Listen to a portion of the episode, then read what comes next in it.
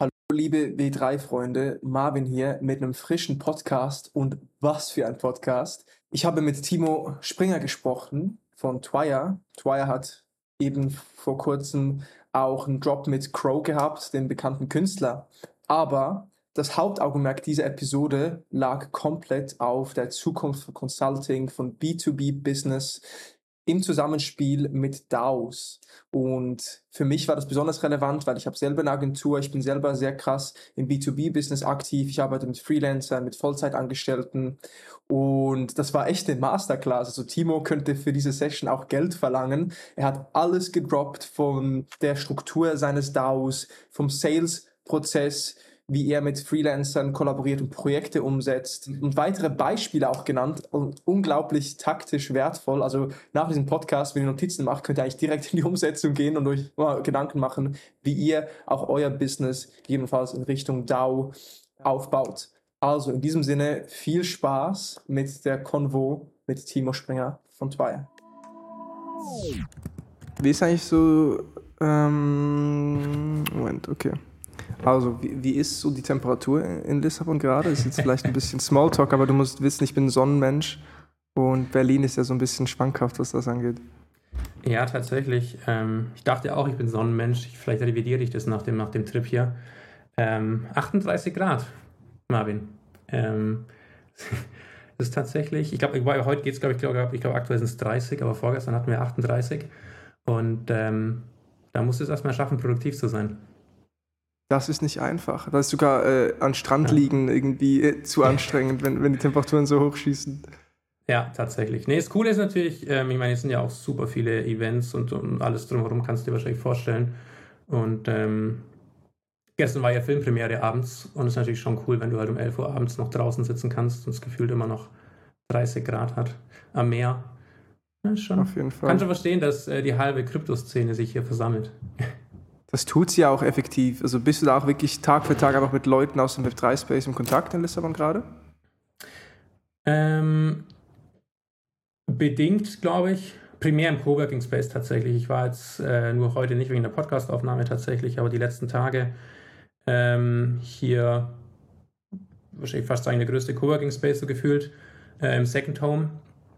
Und da ist schon krass. Also man merkt, mit, mit, wenn man irgendwie Smalltalk macht mit den Leuten oder Gespräche irgendwie aufschnappt, dass schon echt jede, jede und jeder zweite, primär wahrscheinlich auch jeder zweite äh, im Kryptobereich ähm, ähm, viel macht oder involviert ist, NFTs baut. Ähm, ja, auch gestern Abend bei dem, äh, bei dem Filmevent, ähm, wir saßen da und ich habe mit äh, einem Designer über NFTs gesprochen und auf einmal der, der Kollege, der links neben mir saß, äh, steigert sich in die Diskussion ein und meint, hey, mega cool, Leute, ich droppe im August auch noch NFTs.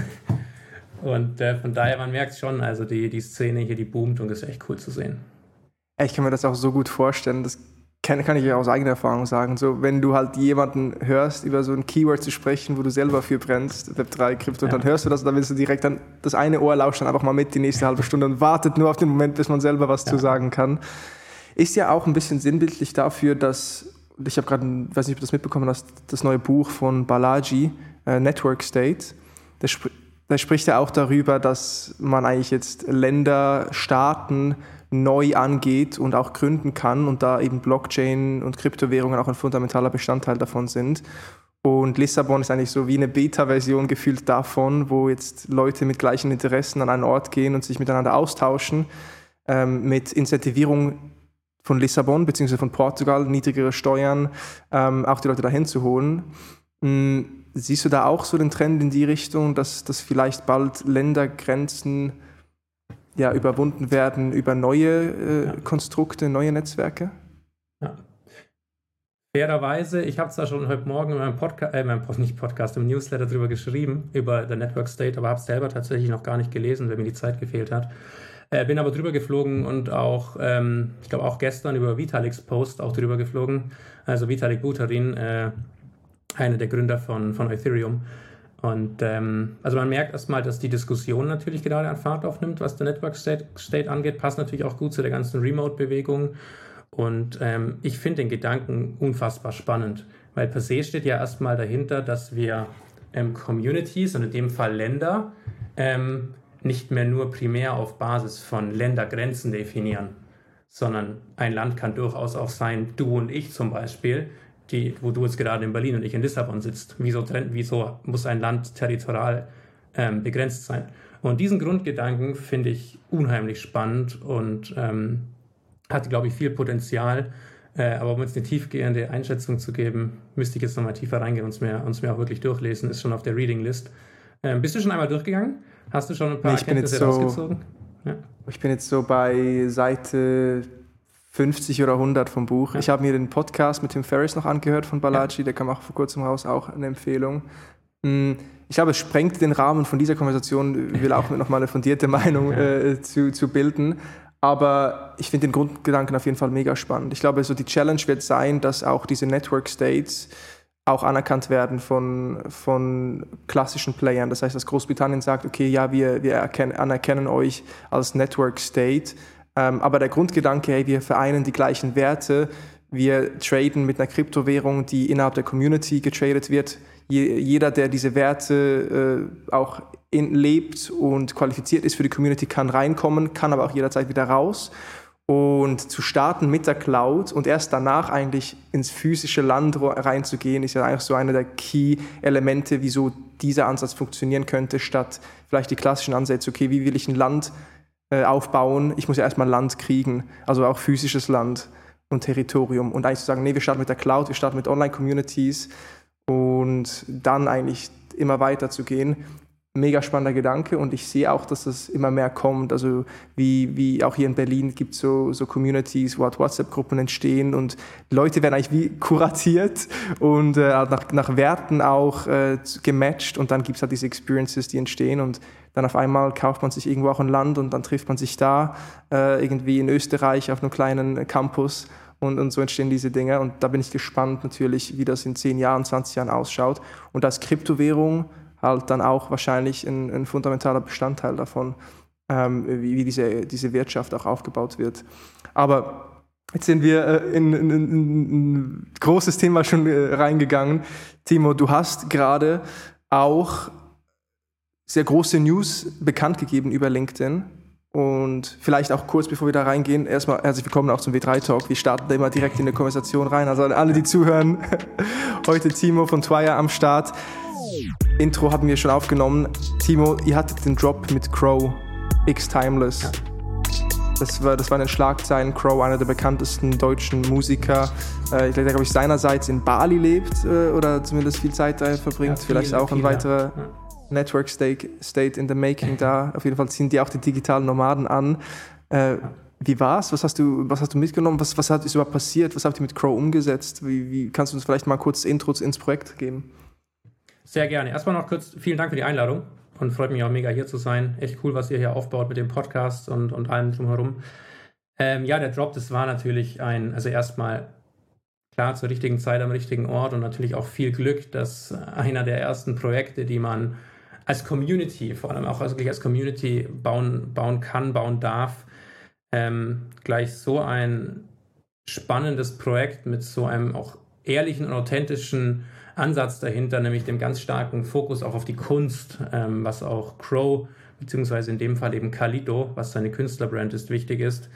Das ist ein enormes Privileg und ähm, hat uns viel Freude gemacht die letzten Monate.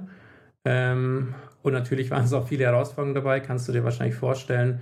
Ähm, ich glaube, so ein paar, paar Learnings, die wir rausgezogen haben, waren vor allem ähm, wie spannend es ist und wie herausfordernd es auch ist, mit vielen Artists zusammenzuarbeiten. Also wir haben ja wirklich echte NFTs, also echte 3D-NFTs gebaut, echte 3D-NFTs gerendert und eben bewusst nicht algorithmisch zusammengesetzt, zusammengewürfelt, sondern eigentlich wirklich jedes einzelne ähm, NFT durch eine Artistin, durch einen Artist erstellen lassen und das ähm, ja, sorgt für einen ganz anderen Aufwand, aber ich glaube auch für eine ganz andere Attention to Detail bei jedem einzelnen Projekt. Ähm, dann ist natürlich auch super spannend gewesen, ähm, ja, zu sehen, wie ähm, Crow auch auf das Thema blickt, was NFTs für ihn bedeuten. Er hat ja auch, vielleicht habt ihr es mitbekommen, Ende letzten Jahres schon NFTs gedroppt auf Basis von seiner Maske. Und ähm, ja, wie so ein Künstler auch ähm, weiterdenkt, weg von Social und nicht weg, aber das, das Social Media Game, das sie ja heute schon alle spielen, hin zu einem Community Game zu entwickeln und äh, eben nicht nur die One-Way-Communication zu haben, sondern auch die Two-Way-Communication und wie wichtig es dann auch ist, ähm, dass nicht ich mich in seinen Account einlogge und auf Discord die Nachrichten raushaue, sondern dass es auch wirklich authentische, ehrliche, von ihm produzierte Videos gibt, ähm, die geteilt werden. Ich glaube, das, das war auch super, super wichtig. Und ähm, ja, neben, neben all dem, ähm, sag mal von der Artist, von der Künstlerperspektive, Perspektive, war es auch was ganz anderes, einen NFT-Drop zu exekutieren, als was ich davor gemacht habe, halt monatelang darüber zu schreiben und zu reden und zu sprechen. Also das ist schon ähm, nochmal eine ganz, ganz andere Herausforderung auch für mich gewesen, auch für mich persönlich gewesen, ähm, jeden Tag Dinge zu tun, wo ich halt noch nie gemacht habe, wo viele im Projektteam auch noch nie gemacht hatten. Und ähm, von daher war es eine unvergessliche Erfahrung. Und ähm, ja, die ist letzte Woche mit dem Drop ähm, nicht beendet worden, weil es gibt natürlich noch einen Reveal, es gibt eine Roadmap, es gibt eine Community dahinter. Aber die hat natürlich sein vorzeitiges Highlight letzte Woche mit dem Drop gefunden. Und ähm, auch da neben klar technischen Herausforderungen, die wir hatten, auch mit, mit OpenSea, äh, kennt ihr vielleicht eine oder andere, der dazuhört, ähm, unfassbar stolz auch aufs gesamte Team, dass wir es wirklich geschafft haben, ähm, die NFTs auszuverkaufen, äh, gerade in den Marktzeiten und ähm, eine lebhafte Community aufzubauen. Ja, GG, also direkt auch mit so einem äh, Big Shot äh, sowas umzusetzen. Ihr habt auch das ganze Projekt ausverkauft, äh, habe ich gelesen, ne? also war auch erfolgreich einfach was, was den Andrang an, angeht. Du hast angesprochen, äh, Newsletter davor äh, geschrieben. Wie, wie, was hast du da getrieben? Du machst ja immer noch Newsletter, ich sehe auch immer wieder Content, den du selber raushaust. Hast du den Newsletter auch vor Twire gemacht? Ist vielleicht jetzt auch gerade ja. der Moment, wo du uns mal noch abholst, so wie bist du in dieses Web3-Game rein, von Newsletter zu Projekten mit den größten Künstlern des Landes? Äh, wie kam es dazu?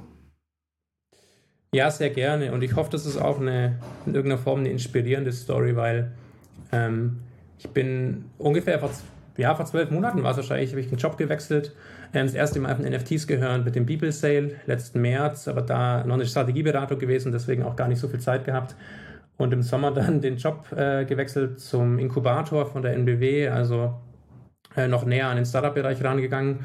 Und ähm, ja, da war auch mehr Zeit. Und ähm, das war zeitgleich mit dem NFT-Summer. Äh, du wirst es wissen, da ging, der, da ging der große Hype los im August. Und ähm, deswegen, ja, ziemlich genau vor zwölf Monaten bin ich auf das Thema aufmerksam geworden. Und ich war und bin nie der beste Trader gewesen und auch heute noch nicht. Das heißt, ich habe für mich ähm, auch, ja klar, in Communities, in NFTs investiert, gekauft, aber immer mit dem Hintergedanken zu verstehen, was da passiert, äh, wie, wie Communities funktionieren, wie die, wie die ähm, technischen Differenzen sind zwischen verschiedenen Token-Standards und Blockchains und so weiter. Und das hat ähm, dazu gemündet, dass ich gemerkt habe, hey, auf Twitter passiert unheimlich viel. Ähm, das ist die, die Quelle Nummer eins. Ähm, aber in meiner LinkedIn-Bubble, die ja auch schon sehr digital getrieben war, damals gar nichts. Es gab so vereinzelt Leute wie einen Theo oder einen Jürgen Alker damals, dann Luis Schulze hat ungefähr zeitgleich angefangen. Ihr, also Vicky, genau, vom Web3 waren ja auch einer der ersten, die damals dabei waren, wo man die ersten Sachen gesehen hat ähm, auf LinkedIn, aber es gab echt wenig Content. Und ähm, dann ja, habe ich einfach, wie soll ich sagen, losgelegt, Content zu produzieren, erst auf LinkedIn und ähm, dann via Newsletter noch also ganz klassischer Substack-Newsletter, nothing fancy. Am Anfang viel Longform-Content auch noch geschrieben für den Newsletter, ähm, also echt auch sehr viel Zeit reingesteckt. Und dann kam tatsächlich der Ball einfach ins Rollen, weil man zur richtigen Zeit am richtigen Ort war und ähm, fairerweise die Konkurrenz einfach nicht da war und ähm, viele Menschen Fragen hatten und wenig Menschen Antworten geben konnten. Und ähm, ich habe dann oft gehört, dass, dass Menschen schon dachten, ich, ich, wie soll ich sagen, ich weiß alles und ich, ich bin irgendwie der, der, der mir angefragt, hey, ob ich in Podcast kommen will, Vorträge machen möchte, Workshops geben möchte, weil ich ja der Experte bin auf dem Thema. Und ich dachte mir immer so, hey, ähm, du bist jetzt vielleicht gerade bei 1% ähm, Learning Journey, aber ich bin halt auch erst bei 3%. Aber die 2%, die reichen dann halt aus, um, um ähm, ja, coole Opportunitäten zu bekommen. Und das fand ich so auch im Rückblick das Inspirierende an der ganzen Sache, wenn man ich glaube, vorne dran ist und früh dran ist und, und irgendwie den Willen hat zu lernen und ähm, sich auf ein neues Thema aufzuspringen und ähm, dadurch auch dann automatisch eigentlich einer der ersten wird, der sich damit beschäftigt. Und ähm, man muss nicht alles wissen. Im Gegenteil, es, wie gesagt, es reicht, wenn man irgendwie zwei Fragen mehr beantworten kann als, als ähm, vielleicht die Person, die, die auf einen aufmerksam geworden ist. Und ähm, dadurch haben sich spannende Kontakte ergeben, spannende Opportunitäten ergeben. Und ist dann am Ende gemündet, alles in Twire, wo ich auch Max kennengelernt habe, der zusammen mit mir dann Twire gestartet hat. Ähm, Anfang des Jahres. Love it. Also, du hast angesprochen, eigentlich so der Einäugige unter den Blinden, wie man so schön sagt, auch zu Beginn. Ja.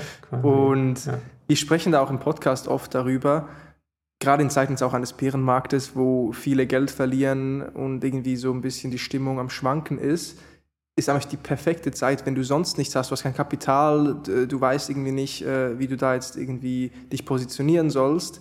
Der beste Weg ist einfach zu lernen und dann diese Learnings in Form von Content zu teilen, sei es Posts auf Social Media, ein Newsletter, wie du es auch gestartet hast. So sind wir auch, haben wir auch angefangen bei Wiki und dann kam natürlich der Fund dazu, das war noch ein anderes Thema. Ähm, aber du bist äh, die Case Study dafür, dass wenn man einfach startet, äh, sich in Themen reinzufressen und das einfach teilt mit, mit, der, mit einer Öffentlichkeit, dass dann Publikum entsteht und auch dann natürlich Opportunities entstehen und jetzt in deinem Fall sogar ein Business Case bis hin zu einer Kollaboration mit Crow. Ähm, also GG und auf jeden Fall geiler Case, wie man da Medien für sich auch nutzen kann.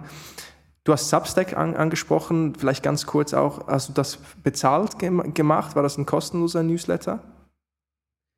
Vielleicht noch, sorry, dass ich jetzt die, die Frage springe, aber noch, noch ein Satz zu, zu dem, was du gerade gesagt hast, Marvin. Vielleicht geht es dir da auch ähnlich. Ähm, ganz oft auch mit Menschen, die auf mich zukommen und mich fragen, ja, wie, wie ich dann gestartet habe, die Aussage, dass sie sich nicht trauen. Dass sie Angst haben, Dinge in die Öffentlichkeit zu posten. Die könnten ja falsch sein. Ähm, oder ähm, ja, einfach der, der Respekt war. Der Respekt ist, glaube ich, auch zu groß, ähm, wirklich, wirklich nach außen zu gehen. So Building, Building in Public mhm. ähm, finde find ich das immer ganz gern. Und ähm, ich glaube, das finde ich einerseits verständlich, weil es mir ähnlich ging damals, und andererseits, glaube ich, löst sich es auch nur darauf, dass man einfach wirklich mal loslegt. Und von daher kann ich persönlich nur jeden encouragen, wirklich einfach mal zu machen und auch dann, ja, ähm, offen zu sein für Feedback, weil zumindest auf meiner Journey war es so, dass es überwiegend sehr wohlwollend und sehr hilfsbereit war. Und ähm, von daher, ähm, ja, ich würde es mir wünschen, dass viele es schaffen, auch diese Angst vielleicht abzulegen und sich wirklich trauen, ähm, einfach mal loszulegen, weil ich glaube, ähm, das öffnet viele Türen für, für viele Menschen da draußen. So wichtig, dass du das ähm, anmerkst. Das ist einer der größten Painpoints äh, bei vielen. Dieses Überdenken, was ja. denkt denn jemand äh, über meinen Content, äh, was sagt ja. mein Umfeld, wenn ich auf einmal jetzt auf Inf als Influencer agiere. Aber man merkt halt so schnell, wenn die Resonanz kommt, wenn das erste Feedback kommt, ähm, dass einfach Leute gerne auch zuhören und dass du dann auch deinen Tribe findest und eigentlich eine Community schaffst, dadurch, dass du einfach präsent ja, und äh, cool. in die Öffentlichkeit äh, kommunizierst. Und für die meisten unter uns ist halt einfach so, dass durch die Quantität dann auch erst die Qualität entsteht. Und diesen Muskel muss man auch trainieren. Und äh, war bei mir gleich vor drei Jahren, ja. dreieinhalb Jahren, als ich gestartet habe, war, hatte ich noch Angst. Ich wurde auch in der Schule, gab es so, okay, bis jetzt Instagram-Blogger, waren so die, die Aussagen. Ja. Äh, weil wenn man das ein bisschen ignoriert äh, und dann auch merkt, wie schnelllebig Social Media ist, dann ähm, spielt das so ja. keine Rolle. Und dann sind, ist das sehr viel Upside, wenn man da einfach seine Wahrheit auch wiedergibt. Ja, mega cool. Kann ich, kann ich nur zustimmen. Hey, hier kurze Werbeunterbrechung. Nein, wir bewerben nicht ein externes Produkt, noch nicht. Schreibt uns, wenn ihr Interesse habt, mit uns zu kollaborieren, sondern unsere Konferenz W3 Vision am 21. und 22. September in Köln auf der Demexco. Wir haben eine eigene riesige Fläche. Wir haben unglaubliche Speaker von Rarible, High Snobiety, Colibri Games, Agentur Boomer und vieles mehr. Und wir suchen weitere Speaker, wir suchen Aussteller und wir möchten einfach Welle machen und euch da dabei haben. Von dem her, checkt die Webseite ab, w3.vision, schreibt uns auf LinkedIn, in den Discords, erzählt euren Kindern, euren Eltern, euren Enkeln und ja, das ist es. Wir gehen zurück in die Folge. Danke euch, GG. Jetzt zu Substack. Genau, Substack, ja? vielleicht auch für die, die nicht wissen, was Substack ist, ganz kurz, ist ja so eigentlich das Tool, was auch so ein bisschen diesen Creator Economy Gedanken widerspiegelt. Von dem her, gib uns gerne kurz ein Intro, was Substack ist und wie du es für dich genutzt hast. Substack, ähm, per se Blogging und Newsletter Tool. Also wenn ihr auf dem Substack-Profil guckt, dann, dann seht ihr die Beiträge in der Regel alle als, als Blogartikel. Mittlerweile kann man auch Podcasts integrieren. Ähm, und in der Regel werden die Blogbeiträge eben auch als Newsletter ähm, verschickt. Also da gibt es einige Funktionen ähm, quasi im Backend. Und ähm, ich würde sagen, eine Web2-Lösung, äh, die es aber sehr einfach macht zu starten. Und ich glaube, deswegen hat sie auch, genau wie du es gesagt hast, im Rahmen der Creator Economy ähm, sehr schnell an, an, an, großer Beliebtheit gewonnen.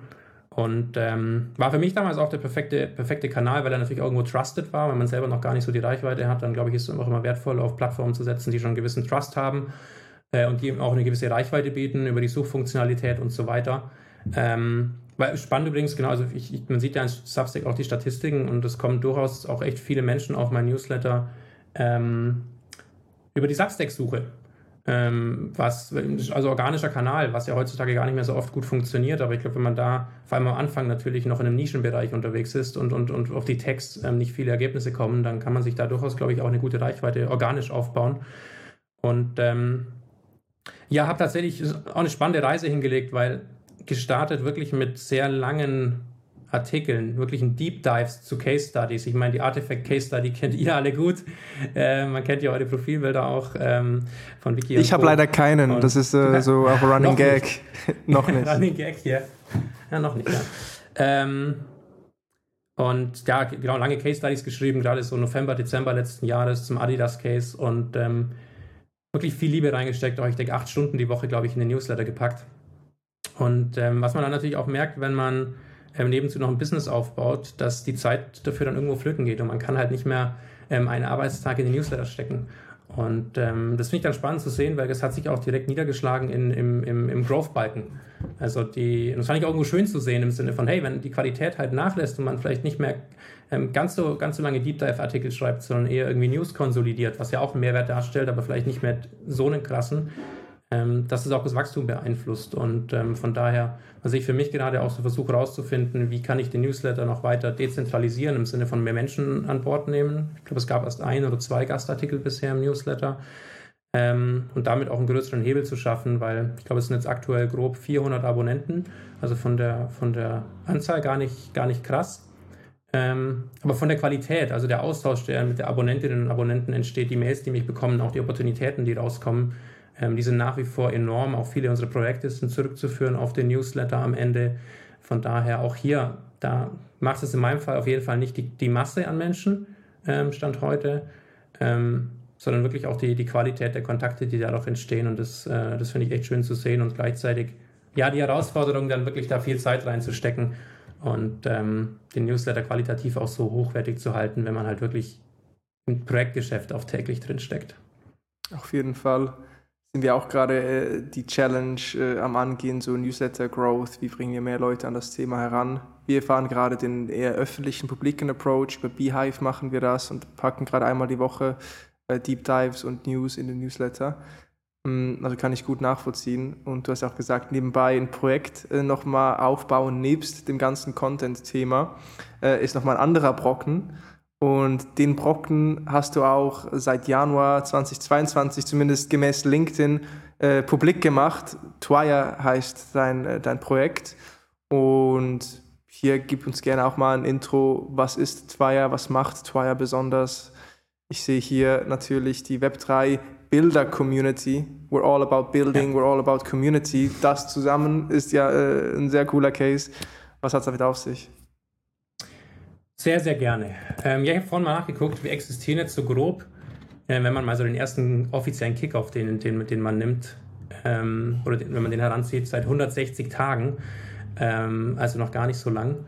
Und ähm, ja, wir haben jetzt in der Zeit eine ähm, Community aufgebaut von 25 aktiven Membern. Ähm, plus, ich glaube, mehr als, ich weiß gar nicht, 120 Leute im Discord, weil wir lange Zeit auch einfach geschlossen waren. aber ja, genau, 25 aktiven Membern.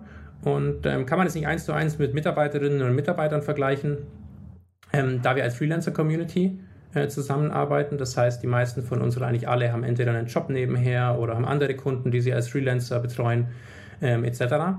Und das Schöne ist aber, du findest bei uns wirklich alles. Also von der Community Managerin über den NFT-Anwalt bis zur Solidity-Entwicklerin, Tokenomics-Experten, NFT-Strateginnen, also ähm, wir können wirklich end-to-end -End abdecken und das ist natürlich auch extrem bereichernd, ähm, weil wir super viele verschiedene ähm, Perspektiven, Impulse in der Community haben.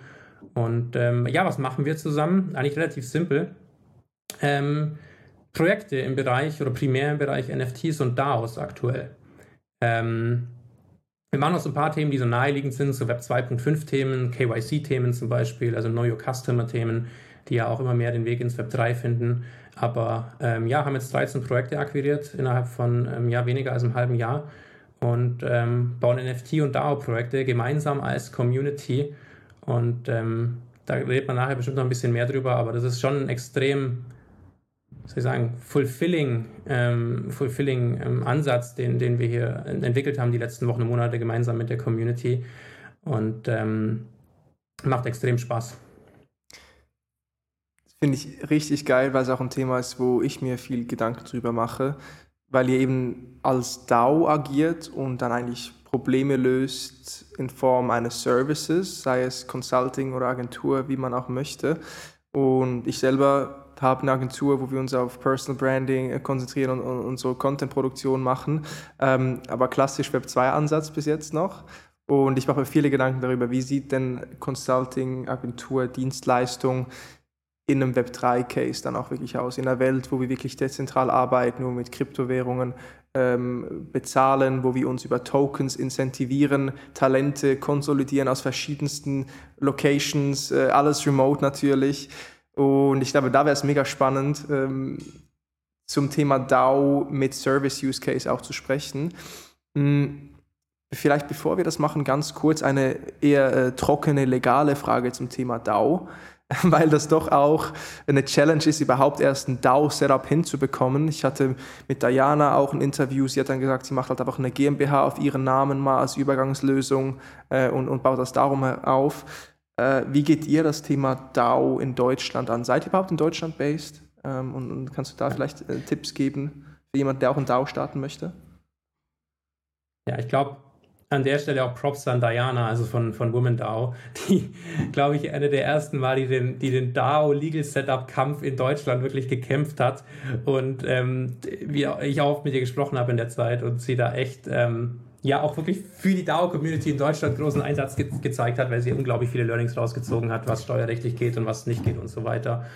Ähm, auch Pretzel DAO aus München, die versuchen es gerade mit einem ähm, deutschen Vereinsansatz, ihr DAO Legal Setup aufzusetzen. Ähm, so, DAO-Setups in Deutschland, ähm, wie, wie, du auch aus dem Gespräch mit Diana wahrscheinlich gelernt hast, ist kein einfaches Thema. Ähm, und ich kann natürlich auch keine Rechtsberatung machen. Ähm, aber das ist so die Erfahrung, die wir gemacht haben, dass die GmbH-Lösungen, die Genossenschaftslösungen, auch die Vereinslösungen hier in Deutschland ähm, extrem herausfordernd sind. Und ähm, das auch dazu geführt hat, dass wir als Twire ähm, damals einfach mit einer GmbH gestartet sind. Einfach weil wir halt was, wir haben eine Entität gebraucht, um ähm, ja, Angebote zu schreiben, Rechnungen zu schreiben, ähm, Verträge abzuschließen. Und ähm, es lag faktisch eine GmbH rum, die haben wir genommen und haben losgelegt, wohl wissend, dass das natürlich kein sauberes Star Wars-Setup ist. Ähm, weil am Ende stehen aktuell Max und ich als, als Gründer dieser GmbH ähm, hinter der DAO-Community.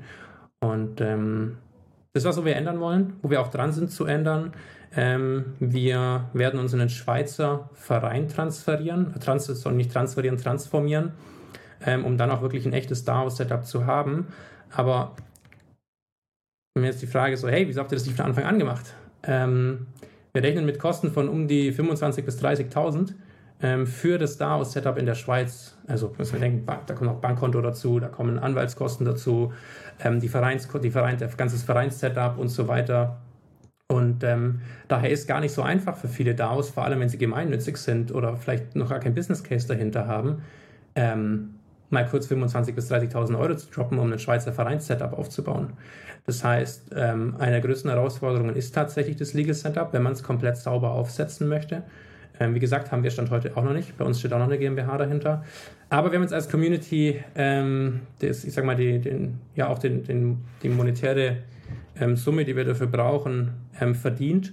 Und das heißt, ähm, wir werden in den kommenden Monaten jetzt auch den Prozess abschließen und dann ähm, ein Schweizer ähm, Verein sein als Community. Da lacht natürlich bei mir als Schweizer auch das Herz, wenn ich sowas äh, höre. Und äh, äh, ich biete mich da auch gerne an, äh, noch eine Brücke zu schlagen in die Schweiz dann. Ähm, ja. Du wolltest gerade noch, noch was ein Satz, ein, Ja, vielleicht ein Satz dazu. Also wir wohnen wie so Schweiz. Ich meine, die Namen, die bei DAO-Setups ja gerade so umkreisen, die gehen von Gibraltar über Malta, über die Schweiz, Singapur, Hongkong, Wyoming, Bahamas, ähm, Caymans und dann, wir haben angewählt, ich glaube, so, ah, das sind irgendwie auch die Länder, die man so bei Steuerthemen immer häufiger hört ähm, und so weiter. Aber tatsächlich, also was ist der Grund, wieso Schweiz? Ähm, ich glaube, die, ich habe die Länder auch aufgezählt. Ich glaube, für viele geht es auch um Trust vor allem in dem Bereich. Und wenn man auch Corporate-Kunden akquirieren möchte, dann brauchen die erstmal Trust, vor allem im, Web 3-Bereich. Und ich glaube, die Schweiz ist dann natürlich ähm, ein Land, das sehr hohen Trust ähm, nach außen signalisiert. Und das macht es sehr attraktiv für viele, wieso auch die Ethereum Foundation, Gnosis und viele, viele weitere auch ihre Setups in der Schweiz haben. Plus die Schweiz ist proven. Das heißt, ähm, die, ähm, unsere Anwältin, mit, mit der wir jetzt schon länger auch zusammenarbeiten, die hat schon 50 bis 60 DAO-Setups in der Schweiz gemacht. Und das ist natürlich dann auch für viele, auch für unsere Kunden super, weil sie wissen, hey, da gibt es einen Track Record, hey, da gibt es DAOs, die operieren seit Jahren in der Schweiz ohne Probleme. Ähm, und natürlich will ich dann da auch hin. Das heißt, ja, viele sind willig, das Geld in die Hand zu nehmen, um in die Schweiz zu gehen, um ein verlässliches, um ein legal sichereres und ähm, ein trustworthy Setup aufzubauen. Also das ist tatsächlich so, in meiner Wahrnehmung sind das so die, die einer der Gründe oder einige der Gründe, ähm, wieso viele in die Schweiz gehen mit ihrem DAO-Setup. Sehr gut zu wissen. Okay, da habt ihr es gehört. Äh, guckt euch mal auch die Schweiz als, als, mögliche, als möglicher Standort für ein DAO an.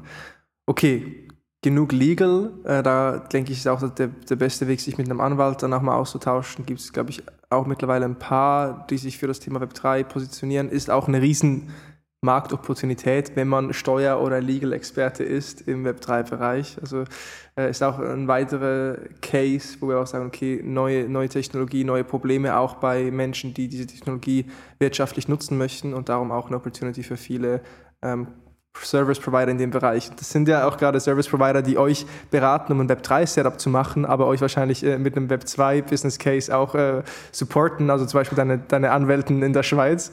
Ähm, lass uns gerne mal darüber sprechen, wie dein Service-Business äh, in der Zukunft ausschaut, gerade auch im, im Rahmen eines DAOs. Ihr lebt das gerade vor, Legal Setup hin oder her. Mich würde interessieren, wir haben eigentlich zwei, zwei Parteien äh, in so einer klassischen Dienstleistungstransaktion. Wir haben den Service Provider und dann den Klienten. Und lass uns doch gerne mal starten mit der Service Provider Seite. Also wie konsolidierst du dein Team? Wie distribuiert ihr Projekte? Wie geht ja. ihr überhaupt so, sowas an? Das ist super spannend, weil du, das tut mir jetzt leid, Marvin, und du hast schon das beste Beispiel gemacht eigentlich, wo wir uns unterscheiden. Wir denken nämlich gar nicht in Service Provider und Client, ähm, sondern ähm, am Ende sind wir Community. Und das klingt jetzt erstmal sehr buzzworthy, aber was heißt das? Und jetzt ich würde direkt mal vielleicht in so ein paar Beispiele einsteigen. Ich glaube, das macht es am plakativsten für die, für die Zuhörerinnen und Zuhörer und würde dich auch bitten, einfach reinzugrätschen und irgendwie dagegen zu halten oder auch oder, oder deine Meinung dazu zu geben. Ähm, wir, trennen, wir trennen das nicht. Was, was meine ich damit? Ähm, ich mache ein Beispiel am, am Sales-Prozess. Ähm, wenn du mit Twire zusammenarbeiten möchtest, dann haben wir eine Typeform-Umfrage, die schicken wir immer als erstes raus, wo du Herausforderungen, Ziele und so weiter eintragen kannst. Ähm, Im Prozess kannst du direkt einen Calendly-Call bei uns buchen. Ähm, die Infos aus der Typeform fließen direkt bei uns ins Notion rein, wo es auch die ganze Community schon sieht. Das heißt, wir kommen auch immer super vorbereitet schon ähm, in, die, in den ersten Sales-Call. Und am Ende von dieser Kal äh, der Calendly-Umfrage, der Typeform-Umfrage, ähm, leiten wir unser Discord weiter. Ähm, und zu was führt es? ähm, ja, potenzielle Kunden, die am erst quasi in der ersten Funnelstufe oder in der zweiten Funnelstufe stehen, sie sind schon mal auf uns aufmerksam geworden, aber die quasi gerade die Sales-Anfrage an uns machen oder die Projektanfrage, die konvertieren wir direkt in unsere Discord-Community. Und das wird zu ganz, ganz spannenden Mechaniken, weil es ist ja ungefähr so, wie wenn jetzt eine Web2-Beratung, und ich habe es ja davor auch gemacht, ähm, den potenziellen Kunden irgendwie nach einem gemeinsamen ähm, im Dinner ähm, erstmal ins interne Teams, in, in, Microsoft Teams einlädt oder Slack, ähm, was ich zumindest so, so noch nicht kannte. Und ähm, das führt dazu, dass ähm, die, ja, die potenziellen Kunden auch in den Austausch gehen mit Community-Membern. Das heißt, sie teilen Knowledge, sie stellen Fragen. Ähm, und das ist ein wahnsinnig äh, spannendes und auch, auch, wie soll ich sagen, ja, ein mega Wettbewerbsvorteil natürlich auch, weil wir den ersten Conversion-Schritt schon gemacht haben. Der Trust ist schon da, die, die, die potenziellen Kunden lernen direkt die Community kennen, sie profitieren direkt davon, bevor es überhaupt losging mit dem Projekt, ähm, davon, dass sie mit uns zusammenarbeiten. Und jetzt merkst du schon, wieso ich meine, wir, wir trennen da gar nicht so recht, weil am Ende ähm, sind Partner von uns, sind, sind die, die Freelancer, sind die Kunden, am Ende Community, die sind bei uns im Discord, nicht alle, aber viele. Und ähm, wir, wir tauschen uns gemeinsam aus. Transparenz ist über viele Dinge da. Und ähm, ich glaube, daher verschwimmt, also meine These ist, verschwimmt dieser, diese klare Trennung zwischen ähm, Dienstleister, Kunde und vielleicht Partnern, die noch dabei sind, knallhart in Zukunft. Okay, sehr spannender Ansatz, alleine schon der Sales Flow. Aber okay, angenommen, potenzieller Kunde kommt jetzt in Discord rein. Ich nehme an, ihr habt dann immer noch verschiedene Kanäle und, und Membership-Stufen, wo ihr wahrscheinlich aber trotzdem trennt, wer ist jetzt ein Freelancer äh, vom, vom DAO und wer ist ein Interessent oder wie trennt ihr das dann intern? Ich kann mir natürlich vorstellen, dass perspektivisch dann ein potenzieller Kunde vielleicht dann auch zum Freelancer wird, wenn er ein Problem lösen kann für wen anderes. Aber da nehme ich an, braucht es auch einen Wedding-Prozess dann dazu, um auch zu sehen, ob die Qualität stimmt. Also wie trennt ihr das dann im, im Discord effektiv? Also erstmal ist genau der richtige Gedanke, was wir schon merken, dass natürlich auch dadurch, dass zum Beispiel eine Gaming-Gilde, die, die, mit der wir zusammenarbeiten und vielleicht ein deutsches Corporate zusammenkommen in der gleichen Community, da entstehen natürlich auch Dinge. Und es, wenn was gibt's Cooleres, als wenn die beiden dann noch zusammenarbeiten? Im besten Fall vielleicht auch noch mit ein paar Freelancern von Trier bei der Umsetzung. Ich meine, das sind so die Gedanken, die dahinter stehen. Von daher hast du das gerade schon ganz richtig ähm, beschrieben. Und ja, du hast total recht. Ähm, es ist natürlich keine 100% Transparenz im Discord. Ähm, auch ganz einfach aus rechtlichen Gründen. Ähm, wir, wir arbeiten mit sensiblen Kundendaten zusammen. Das heißt, wir unterschreiben NDAs. Das heißt, wir können faktisch gar nicht jedem, der einfach in dieses Discord reinkommt, ähm, Zugriff auf die, die Kanäle geben, die ähm, ähm, interne Themen behandeln, die Kundenthemen behandeln und so weiter. Von daher hast du total recht. Ähm, es gibt einen öffentlichen Teil im Discord, es gibt einen geschlossenen Teil im Discord, es gibt im geschlossenen Teil nochmal geschlossene Channels für die Projektteams. Ähm, einfach, ja, um auch seriös mit Kunden zusammenzuarbeiten können, dass sie auch wissen, hey, die Daten sind sicher, hey, das ist nicht nur ein wilder Haufen, sondern wie, man, kann, man kann mit uns ganz, ganz geordnet zusammenarbeiten. Ähm, von daher genau richtig, ja. Okay, und die Freelancer, das sind ja alles, also auf Contract-Basis, das sind alles Freelancer, die Teil des DAOs sind und dann guckt ihr, wer setzt ein Projekt um, ähm, eben auch durch die, ich nehme an, durch die Notion-Seite, wo jeder Zugriff drauf hat, kann man sich dann bewerben? Oder wie läuft denn der Prozess von, okay, potenzieller Kunde kommt in Discord, wir haben die Typeform-Survey gekriegt und das ist auf Notion hinterlegt. Was passiert danach? Genau. Ähm, zum Beispiel schnappe ich mir dann das, das Angebot, das reinkam. Ich habe vielleicht auch den ersten Sales Call gemacht und ähm, wir arbeiten dann ein Proposal aus. Zusammen. Das ist auch spannend da wir auch gar nicht so knallhart trennen, machen wir das immer zusammen mit den Kunden. Also wir haben noch keine einzige PowerPoint-Slide gebaut im, im Sales-Prozess und ähm, von daher auch ein großer Kontrast zu dem, was, was ich davor in der Beratung oft gemacht habe, nämlich primär ähm, wochenlang PowerPoint-Slides gebaut für Sales-Themen. Also wir bauen keine PowerPoint-Slides, sondern auch da, wir bleiben in Notion. Ähm, wir, haben, wir, haben, wir haben verschiedene Standard-Templates für verschiedene Projekte, also seien es jetzt irgendwie Workshop-Themen, ähm, NFT-Projekte, DAO-Projekte und da kann erstmal jedes Community-Mitglied auf dem Standard-Sales-Template quasi, oder Projekt, nicht Sales-Template, Projekt-Template aufsetzen. Und ähm, die Infos spielt ja eh schon automatisch ins Notion. Das heißt, ich bin relativ schnell im, im, im ersten Aufschlag, weil ich Vergleichswerte habe. Ich habe schon Insights vom Kunden, ich habe vielleicht ein Protokoll aus dem ersten Call.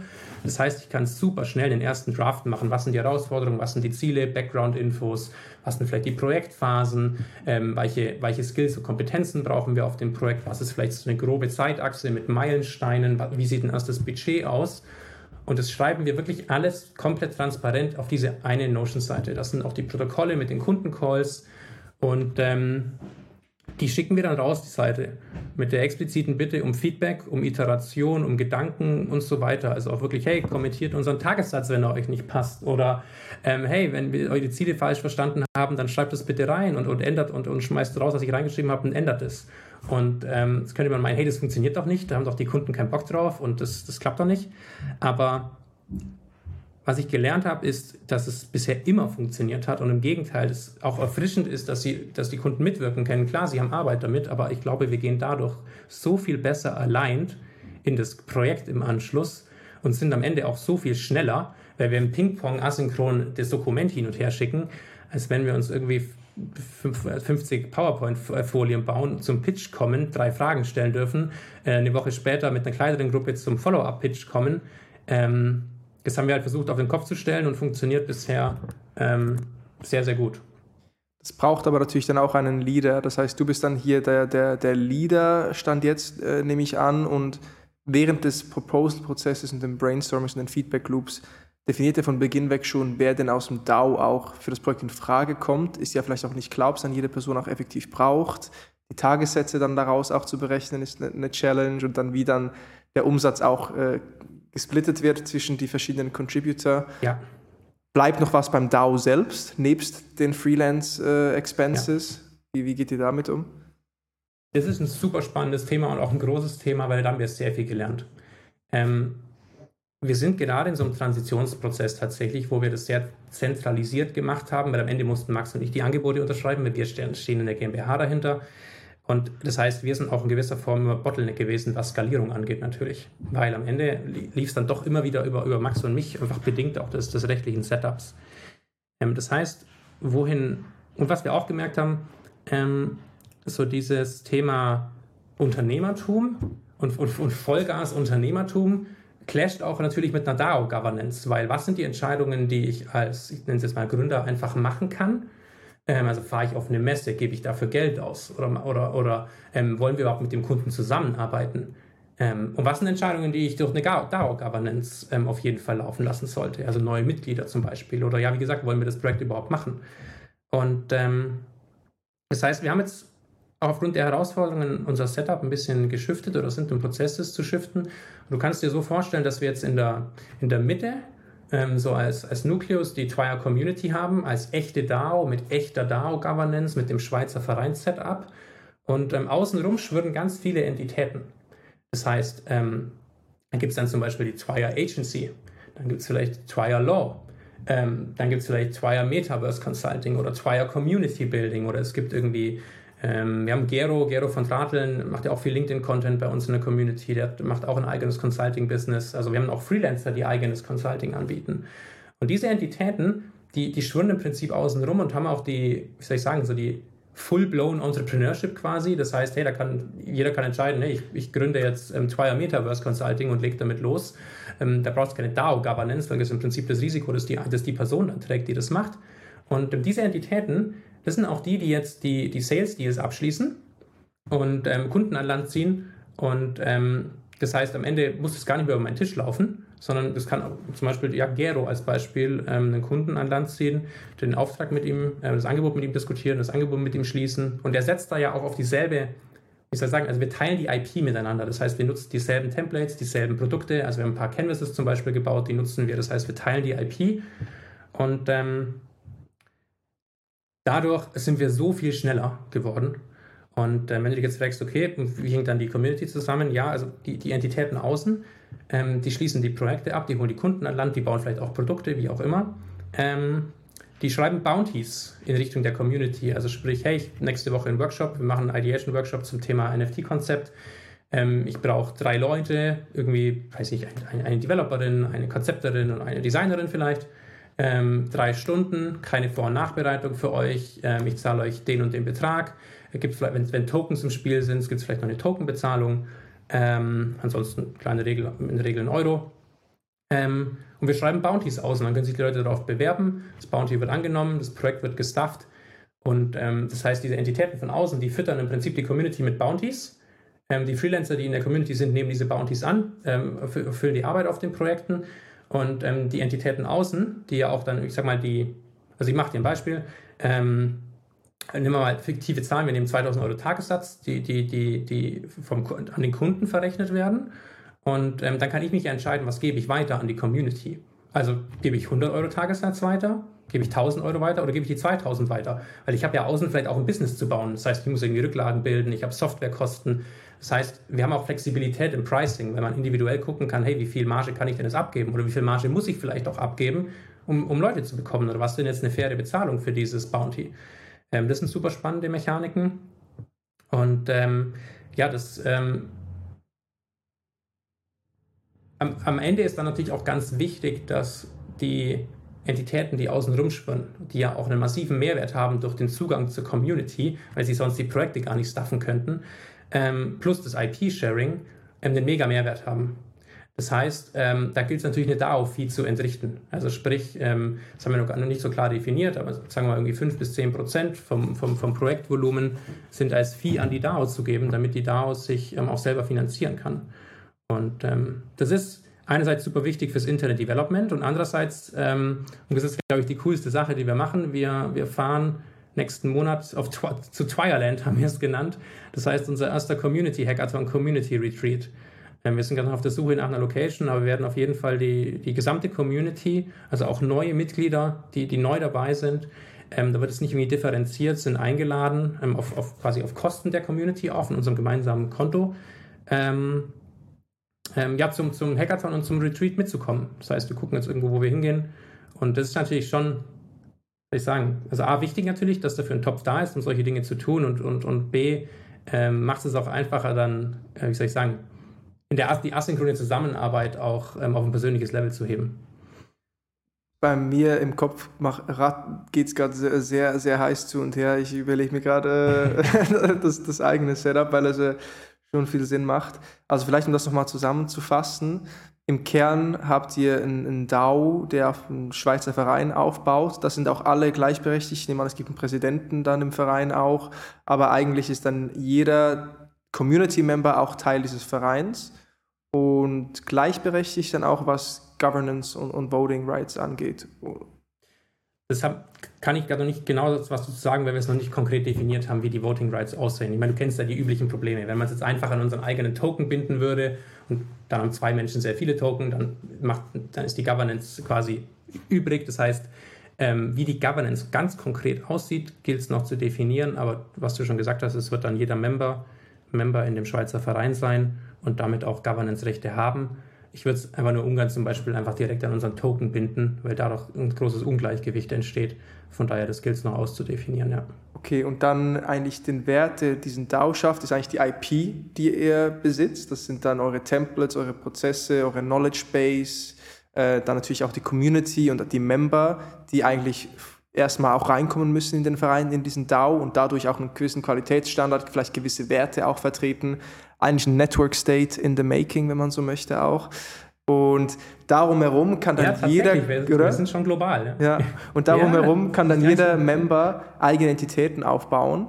Mm, und beispielsweise, okay, ich bin Teil von Twire, ich habe jetzt äh, Notice, meine Agency, und ich, ich gebe vielleicht eine DAO-Fee von 5% ab von dem ganzen Umsatz, den wir machen, weil ich natürlich auch eure IP nutze und Teil der Community bin. Und im gleichen Zuge kann ich dann selber steuern, wenn ich ein Projekt an Land ziehe, äh, was für eine Bounty ich auch in die Community schicke und sage, ich brauche einen Copywriter für dieses äh, Ghostwriting-Projekt, für diesen Gründer hier oder was auch immer. Ähm, sechs Monate, das ist das, was bezahlt hat, jemand Bock, habt, äh, seid ihr dabei. Ähm, aber wie ist es dann, wenn ich wieder, also, also das, das ist vielleicht dann zu komplex, da muss man dann einzelne Cases finden, aber ja. es gibt immer die Gefahr, okay, irgendwie wieder rausgehen aus, aus der Community und jetzt mache ich das Business halt doch selber, weil ich doch nichts sharen möchte mit dem DAO. Ähm, das sind vielleicht so Challenges, weil es dann wieder ein wilder Westen wird, wo jeder dann auf den eigenen Profit aus ist. Da ist vielleicht eher Werte, die wertebasierte äh, Agilität, die dann entscheidend ist. Ja, 100 Prozent. Ich, ich Ehrlich gesagt, ich kann es dir doch gar nicht so genau sagen, weil ich glaube, diese ganzen Incentivierungsstrukturen, die Tokenomics, die auch dahinter stehen, das muss ich jetzt ja alle auch erstmal die nächsten Monate entwickeln und zeigen. Und du weißt am besten, es kommen ständig vor Herausforderungen und ich denke, auch die werden wir lösen. Ich glaube, am Ende ist entscheidend, dass die Incentives passen. Also in der Community und der, den Entitäten außen. Wenn beide Parteien merken, hey, ich habe hier so einen Mehrwert und dafür gebe ich zum Beispiel gern 5% ab von den Projekten, die die Trial-Bezug haben, ähm, und die Community merkt, hey, ich werde gern Member in der Community, weil ich dadurch Projekte machen kann. Ich glaube, solange am Ende die Incentives passen und die Mehrwerte klar sind, dann, dann, wird, dann, wird, dann wird man auch Lösungen finden. Und ähm, von daher fällt es mir schwer, das jetzt konkret zu beantworten, weil ich ehrlicherweise, ich weiß es einfach noch nicht, ähm, aber, wie sich entwickeln wird. Aber aber du ja. machst was und genau so kommen dann auch die Lösungen erst zustande. Also mit GmbH starten, dann, okay, Schweizer Verein ist das Richtige, okay, wie incentivieren wir jetzt die Leute? Das sind ja alles Dinge, ja. die entstehen durch äh, das Movement. Und richtig cool. Also vielleicht auch kurz, um ein Beispiel zu geben, welches für meinen Use Case denke, dann ist vielleicht noch mal klarer, wie auch DAOs für Consulting funktionieren können, Agenturen. Okay, mein Thema ist Content-Produktion für Firmen, so, whatever. Ähm, ich starte jetzt ein DAO, wo ich mich vollends darauf konzentriere, talentierte Content Creator äh, zusammenzubekommen, die, die freelance-mäßig äh, ihren Unterhalt äh, finanzieren möchten, ihre eigenen Brands aufbauen. Und wir haben da äh, IP in Form von, wie wir Content produzieren, Prozesse, Tools, eigene Tools, die wir vielleicht auch bauen, um den Content-Prozess zu vereinfachen. Ähm, und darum herum habe ich dann meine Agentur, Notice beispielsweise, aber alle anderen können auch ihre Entities, ihre Freelance-Businesses, was auch immer aufbauen, äh, ihre eigenen Podcasts produzieren in Kollaboration mit Community-Membern und geben halt irgendeinen Kickback an diesen Core-DAO von Content-Creatern. Ähm, ja, also wenn jemand da Bock hatte, sowas äh, äh, in die Wege zu leiten, schreibt mir. Ähm, also das, das, ist ein konkreter Use Case, den ich mir vorstellen könnte. Ja, ich kann immer noch so ein paar so ein paar Mini-Gedanken reinschmeißen. Sehr die kann, gerne. kannst du und die Zuhörerinnen und Zuhörer natürlich mitnehmen. Ein paar Mal schon gesagt, ähm, Riesenmehrwert, wer schon mal gefreelanced hat, auf einer Strategieberatung zum Beispiel.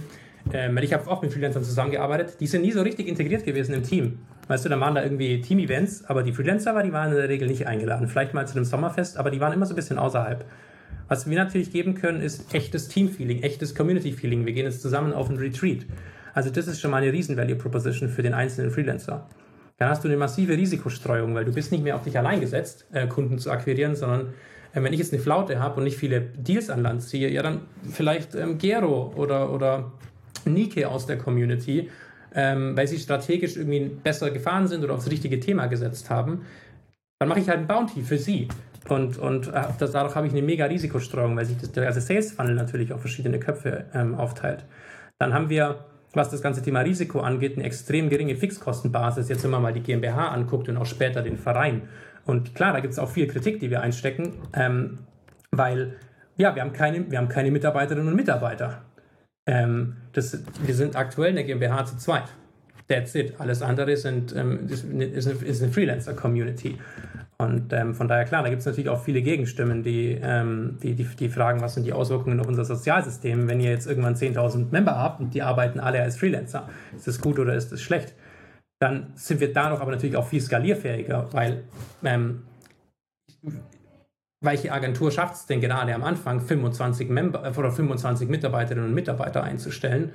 Ähm, über die verschiedensten Bereiche und vor allem dann auch noch in Bereichen wie, wie, wie Anwaltstätigkeiten, wo das gar nicht funktioniert zum Beispiel oder auch Solidity Developer, die wahrscheinlich viel zu teuer gewesen wären, wenn ich, die, wenn ich, wenn ich von Anfang, wenn ich von Tag 1 ohne ein Funding einstellen hätte müssen. Das heißt, durch diesen Community-Ansatz können wir extrem schnell hochskalieren und auch sehr divers, sehr divers in verschiedene Fachrichtungen und Kompetenzen skalieren.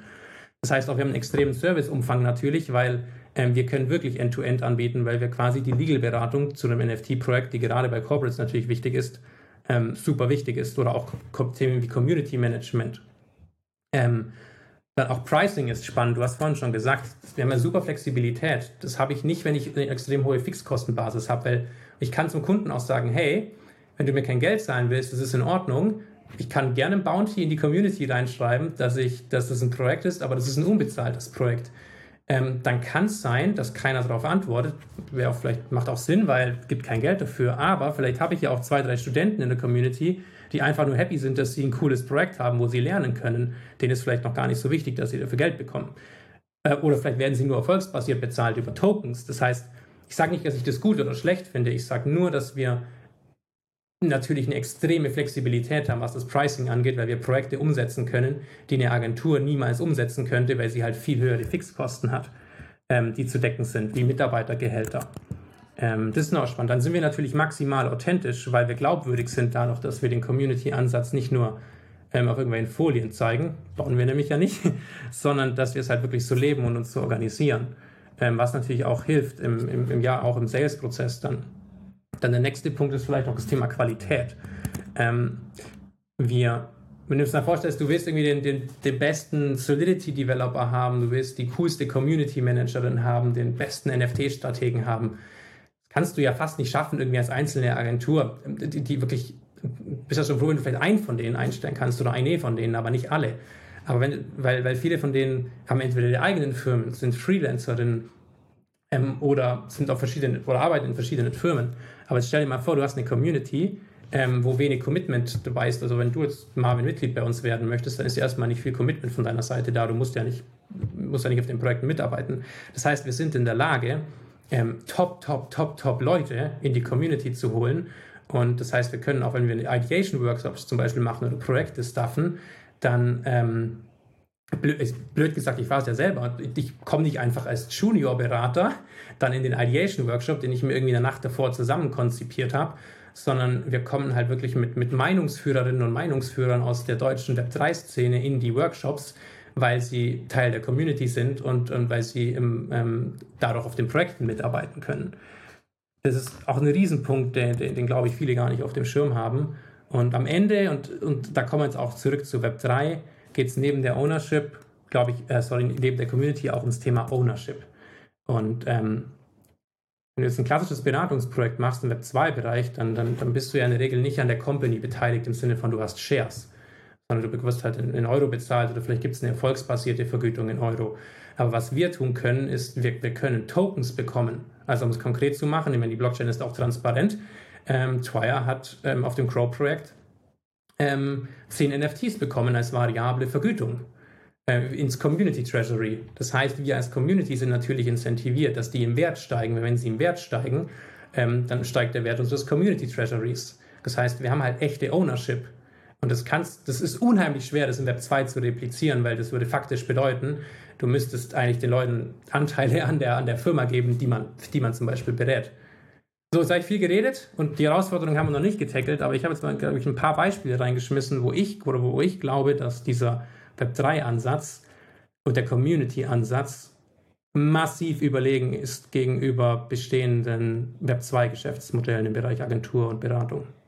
Gold, also ich komme nicht aus dem Grinsen heraus. Ähm, also wenn nach diesem Podcast irgendwie äh, ihr äh, neue DAOs äh, seht aus dem Hause Marvin, dann äh, könnt ihr da Timo äh, äh, auch Props für geben.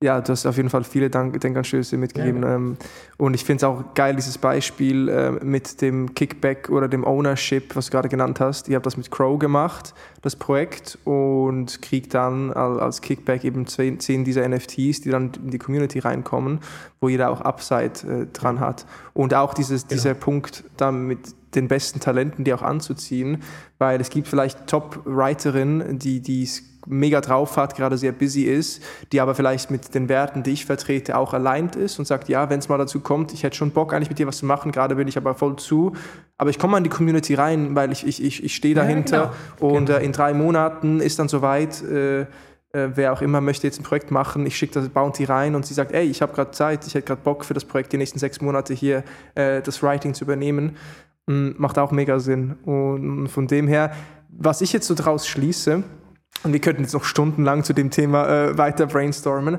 aber es scheint mir Ja, ich hätte mega Bock, so die, die Notice, die Notice Community zu, zu konzipieren. Ich glaube, ihr habt echt einen coolen Case auch für dieses Setup. Ich, ich komme nicht aus. Also ich erwarte die Discord-Einladung, erwarte ich noch heute Abend, Marvin. Ey, nee, also wirklich, ich, ich, äh, ich, ich mache mir gleich einen Kalenderblocker auch, äh, weil ich muss einfach nochmal drauf kauen. Es macht aber so viel Sinn. Ähm, worauf wollte ich gerade? Ah, genau, das, der wichtigste Aspekt scheint mir, oder einer der wichtigsten Aspekte, scheint mir in dem Zusammenhang auch wirklich die Qualifizierung der Community Member, weil wir haben Plattformen wie Fiverr, wie Upwork, wo, es eine, äh, eine endlose Zahl an Freelancern gibt, die ihre Services anbieten, wo dann auch Ratings schon hinterlegt sind von Menschen, die mit denen gearbeitet haben. Aber euer USP auch bei Twire ist ja dann eben IP und Community Member. Wie, wie siehst du das? Langfristig, was passiert, wenn jetzt Fiverr zu einem riesen DAO wird? Sie, glaubst du, es gibt endlose Möglichkeiten für unendlich viele DAOs, ähm, die halt eigene Werte, ja. eigene Brands auch werden? Ähm, und wie gehst du vielleicht auch das Thema Qualifizierung der, der Member an? Strukturieren. Also erstmal gilt WAGMI, also We are all gonna make it. Das versuchen wir auch wirklich zu leben. Auch einer der Gründe, wie, wieso wir auch immer gucken, Leute in die Community zu holen und zu gucken, wie kann man, wie kann man partnern. Das heißt, ich glaube, da ist Platz für ganz, ganz viele. Also du siehst ja, wie viele Beratungen gibt es heute. Das ist ja Wahnsinn. So, wenn ich mir jetzt digitale Transformationsberatung angucke, da kann ich ja nicht zu ein oder zwei gehen, sondern irgendwie zu 200 wahrscheinlich allein in Deutschland. Das reicht, glaube ich, gar nicht. Das heißt, ich glaube, da ist viel, viel Platz. Und du hast schon angesprochen, was ein Upwork und ein Fiber, ähm, die unterscheiden sich in ganz, ganz vielen Dimensionen von dem, was wir machen. Ich glaube aber, was ganz, ganz oben steht, ist A, das Thema Community dieser Teamgedanke, das nicht alleine sein, etc., das ist wirklich, ich habe einen Discord, da schreibe ich rein, da, da habe ich meine, meine Leute, mit denen ich zusammenarbeite. Das ist ja bei Fiverr nicht so. Das sind ja eher so Einzeldeals, die ich abschließe. Und da geht es ja auch, wie du es auch selber schon ein bisschen beschrieben hast, eher um Masse statt Klasse, sage ich jetzt mal ganz, ganz plakativ. Dann das mit der, mit der geteilten IP hat natürlich auch massive Auswirkungen auf die Qualität, die am Ende rauskommt, weil ich dadurch natürlich die Learnings, die ich auf einem Projekt mache, bei Fiverr teile ich die nicht mit dem Freelancer, der mit mir konkurriert, weil er dasselbe macht wie ich. Aber ich teile ja mit dir zum Beispiel, wenn du in meiner Community bist, du siehst meine Lessons learned, du siehst mein Projektproposal, du siehst, du siehst das ja alles. Das heißt, die Qualität, glaube ich, die wir liefern im Vergleich zu einem Fiverr, die ist insane. Und plus, wir, wir scopen natürlich auch Riesenprojekte, die über Monate gehen, wo nicht nur, wo auch, also wie gesagt, Legal, Tech, Design, Konzept, Strategie, alles dabei ist. Das heißt, es sind ja auch Riesenteams. Also das heißt, ich mache mir da wenig, also A, wenig Sorgen, weil ich glaube, es viel Platz ist und B ist, glaube ich, die Value Proposition, die in Fiber hat, eine ganz, ganz andere, als was wir als mit diesem Community-Gedanken und dem, dem Shared IP-Gedanken und so weiter. Und auch der echten Ownership, die wir ja auch haben. Also ich haue ja nicht nur irgendwie bei Fiber einfach in einer Kreditkartentransaktion die Kohle rüber, sondern ähm, ich habe die Token-Incentivierung zum Beispiel. Das ähm, sind alles Dinge, die Fiber heute auch noch nicht hat. Ähm, von daher Nee. Also ich sehe eine starke Differenzierung nach zu den Plattformen tatsächlich. Bin ja. ich bei dir und ich meine eben, du hast es schon angesprochen, Transformationsberatungen. Wir sind im, im Web 2-Kosmos gibt es ja Fiverr Upwork auch schon und trotzdem gibt es auch Agenturen wie Sander mehr. Ich bin, ich habe eine Agentur. Ähm, und warum arbeiten Kunden mit, mit uns zusammen beispielsweise? Aktuell sind es 99 Prozent, weil sie mir, Marvin, vertrauen, weil sie meinen Content sehen, weil sie meine Personal Brand als Brücke zur Firma dahinter sehen. Und entsprechend auch hier eigentlich nochmal, wenn man sich überlegt, okay, machst jetzt ein DAO mit Community-Membern, die die gleichen Werte vertreten und die IP äh, nutzen und gleichzeitig produzieren die auch Content, bauen ihre eigenen Personal Brands auf und werden zur Brücke zum DAO. Ich glaube, so werden wahrscheinlich auch die, die geilsten DAOs entstehen, weil sie einfach auch Community-Gesichter haben, Ambassadoren, wenn man so möchte, die als Personal Brands ihre, ihre, ihre, ihre Gesichter nach außen tragen. Also ähm, ja, also bei mir rattert es gerade wirklich. Da muss ich kurz, Oder ja? Ja, ja, ich, ich, ich, ich, ich, ich, kleiner Teaser, weil ich glaube, das ähm, könnte spannend sein und ich bin gespannt auf deine Reaktion. Ähm, wir sind gerade dabei, unsere Membership-NFTs zu bauen. Und das ist dann auch das, was du mit Gesichter angesprochen hast, weil am Ende ist die Twire-Community, sind die Menschen der Twire-Community. Das heißt, unsere Membership-NFTs werden Soulbound NFTs werden. Das heißt, Marvin, wenn du Mitglied wirst, bekommst du am Anfang den Membership-NFT ohne, ohne Transfer-Funktion. Das heißt, das bleibt in deinem Wallet. Ähm, plus es wird ein Dynamic NFT.